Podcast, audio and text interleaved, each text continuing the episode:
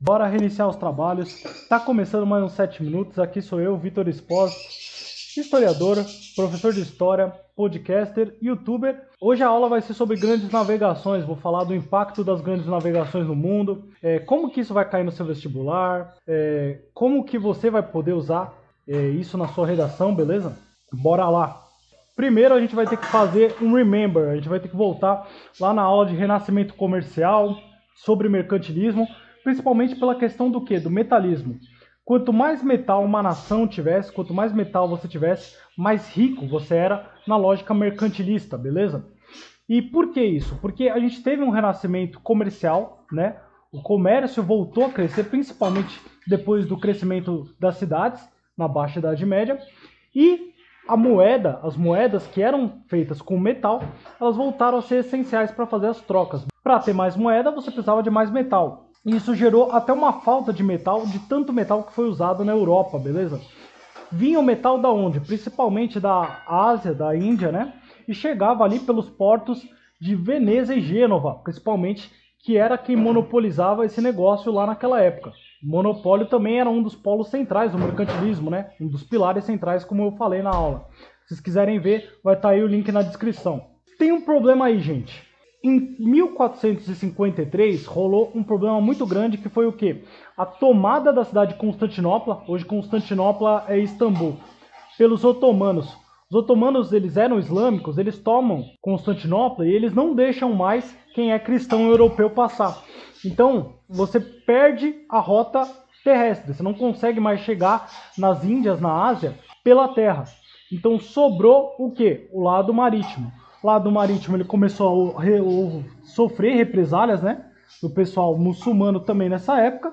E o que sobrou passava só por aquele estreito ali de Veneza, Gênova. Então ficou complicadíssimo para o pessoal. Para além da importância dos metais preciosos que eram usados né, o ouro, a prata, para cunhar as moedas, para fazer as moedas, tinha a questão das especiarias que vinha lá da Índia também. Por que, que a especiaria era importante? Especiaria, quando eu falo especiaria, eu quero que vocês compreendam o quê? Pimenta, cravo, canela, que eram o quê? Remédios naquela época. A medicina não era desenvolvida que nem hoje em dia, e o que, que imperava nela, o que, que virava nela, era uma coisa chamada teoria dos humores. Quem desenvolveu ela foi o maior médico da história, né, até os dias atuais, que tem até o juramento dele, que é o Hipócrates, que ele fez a teoria dos quatro humores. A gente tinha humores, né, dentro de si, líquidos, né, segundo a concepção do Hipócrates, e os líquidos frios, as substâncias frias que a gente tinha dentro da gente, normalmente elas estavam ligadas à morte, enquanto os líquidos quentes que a gente tinha dentro da gente estavam ligados à vida. Então, normalmente as doenças elas eram ocasionadas pelo princípio do Medenhagen, que significa o meio termo, né? Então, se você estava com muita morte em excesso dentro de você, muita coisa fria em excesso, você gerava uma doença, muita coisa quente, também uma doença. Então, pimenta, canela, todas essas especiarias, eles eram utilizados como remédios nessa época, principalmente. Depois, eles vão ser usados também como tempero, e o tempero na comida, em primeiro momento, ele vai conseguir distinguir, ele vai diferenciar quem é rico, quem é nobre e quem não é. O pobre, quem não é nobre, vai comer uma comida que não tem tempero, toda zoada lá. E quem é nobre, quem é rico, vai comer uma comida que tem temperos diferenciados, que nem a pimenta, por exemplo. Então, vocês veem como que a questão ali da Ásia, da Índia, era importante naquela época. Só que os europeus não estavam mais conseguindo chegar lá, pelo menos pelo método convencional, ali pelo mar Mediterrâneo, ali pelas rotas comerciais terrestres que eles tinham, não estava mais virando. Se você não consegue mais assim, você precisa criar um novo caminho. Quem teve à frente desse projeto de achar novos meios, novos caminhos de chegar às Índias, à Ásia, foram as coroas de Portugal e Espanha. Elas eram até recentes nessa época.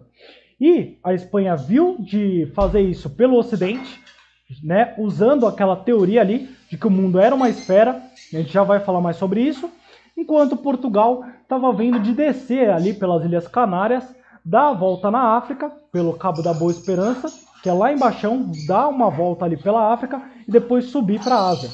Os espanhóis, eles conseguiram dar a sorte de achar o Colombo no meio do caminho. O Colombo ele estava seguindo aquela teoria de que o mundo, na verdade, não era plano, ele era uma esfera. Para vocês terem uma ideia, o Aristóteles, lá na Grécia Antiga já tinha matado a charada, ele já sabia que o mundo era esférico pelo seguinte, pelos eclipses lunares. O Stephen Hawking, ele fala isso no livro dele.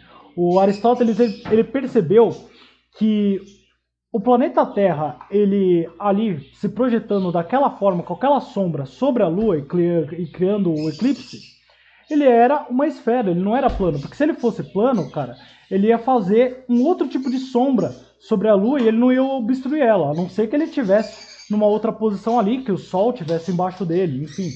Mas de qualquer forma não era, ele sacou só pelo eclipse lunar que o planeta Terra ele era uma esfera. E o Colombo ele usou disso, né, para fazer o projeto dele de expedição. O Colombo era genovês, ele conhecia os genoveses que estavam próximos ali da coroa espanhola e aí ele conseguiu entrar em contato com o rei da Espanha, ele acertou e aí ele conseguiu fazer a viagem, só que ele parou no meio das Bahamas. Ele achou que ele tinha chegado nas Índias, né? E aí ele voltou para o rei da Espanha e ele mostrou ali o sucesso que ele conseguiu com a viagem dele. Depois disso, cara, essa viagem do Colombo foi em 1492. Em 1498, Vasco da Gama ele vai fazer uma viagem para as Índias, né? O Bartolomeu Dias, 10 anos antes dele, já tinha chegado até lá embaixo na África.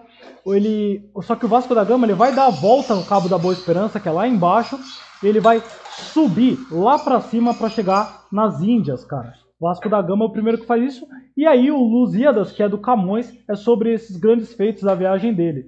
E depois o Américo Vespúcio, o nome da América tem esse nome por causa dele, ele também vai fazer é, a rota para o continente americano e vai descobrir que é um continente novo, que não é as Índias, e vai publicar isso num trabalho. Por isso, por essa razão, a gente chama de América, porque ele foi o primeiro que comprovou que era um continente novo, que não eram as Índias. Bom, como que você pode citar todos esses eventos na sua redação? Legal. Dá para a gente falar, por exemplo, se o tema for sobre pandemias, epidemias, sobre as doenças que vieram junto com as expedições, com as grandes navegações aqui para a América, entendeu? Muitas doenças que tinham na Europa, varíola, etc., só tinham lá, não tinham chegado aqui ainda na América. Até os africanos já tinham tido contato com ela, só que os indígenas não. E quando eles entraram em contato com elas, milhares e milhares morreram.